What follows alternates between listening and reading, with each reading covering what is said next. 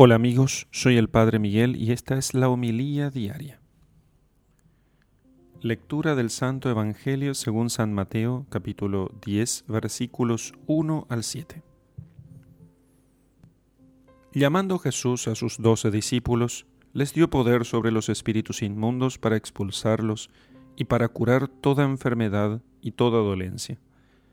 Los nombres de los doce apóstoles son estos Primero Simón, llamado Pedro, y su hermano Andrés, Santiago el de Zebedeo y su hermano Juan, Felipe y Bartolomé, Tomás y Mateo el publicano, Santiago el de Alfeo y Tadeo, Simón el cananeo y Judas el Iscariote, el que le entregó.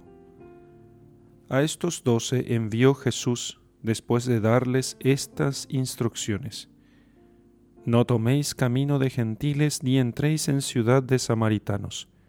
Dirigíos más bien a las ovejas perdidas de la casa de Israel. Yendo, proclamad que el reino de los cielos está cerca. Palabra del Señor. Gloria a ti, Señor Jesús. Hermanos, ciertamente en este texto de la Sagrada Escritura el Señor da el eh, poder sobre los espíritus inmundos a los apóstoles, pero por extensión también da a todos los bautizados, cada uno a su medida y según la función que le corresponde dentro del cuerpo de Cristo. De hecho, a toda la iglesia el Señor da poder sobre los espíritus inmundos. ¿Qué son esos, estos espíritus inmundos? Y podemos entender esto de dos maneras. En primer lugar, entender de los espíritus inmundos, eh, los ángeles caídos que eh, por envidia tientan a los hombres a pecar y que eh, están en este mundo procurando llevar a, a las almas a la condenación eterna. También los espíritus inmundos pueden entenderse como todo lo que es el espíritu del mundo en tanto que pecado o, que eh, cosa que incite al pecado. El cristiano, por el bautismo, tiene poder sobre todo esto. ¿Acaso no podemos alejar las insidias del enemigo simplemente con un agua bendita? ¿Acaso haciendo la señal de la cruz también no podemos nosotros expulsar al demonio que viene a tentarnos para que pequemos y así ofendamos a Dios y perdamos el alma?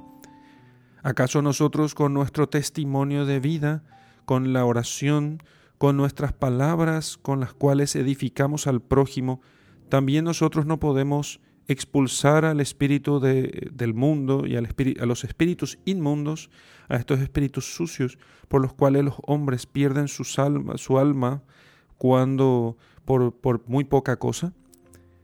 Si el cristiano no comprende que su misión es expulsar los espíritus inmundos, terminará él eh, siendo cooperador del mal en este mundo.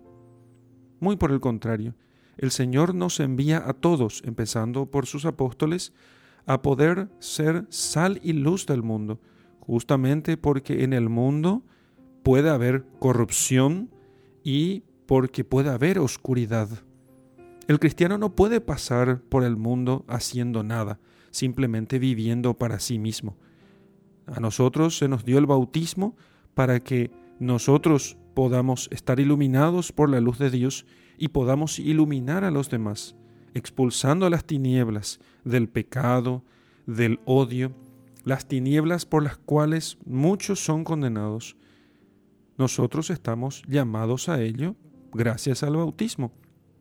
Por tanto, si seguimos nosotros pensando que nuestro bautismo es simplemente un estado por el cual nos llamamos cristianos y que eso no exige de nosotros ningún compromiso, ninguna acción, entonces nuestra fe corre serio riesgo de apagarse.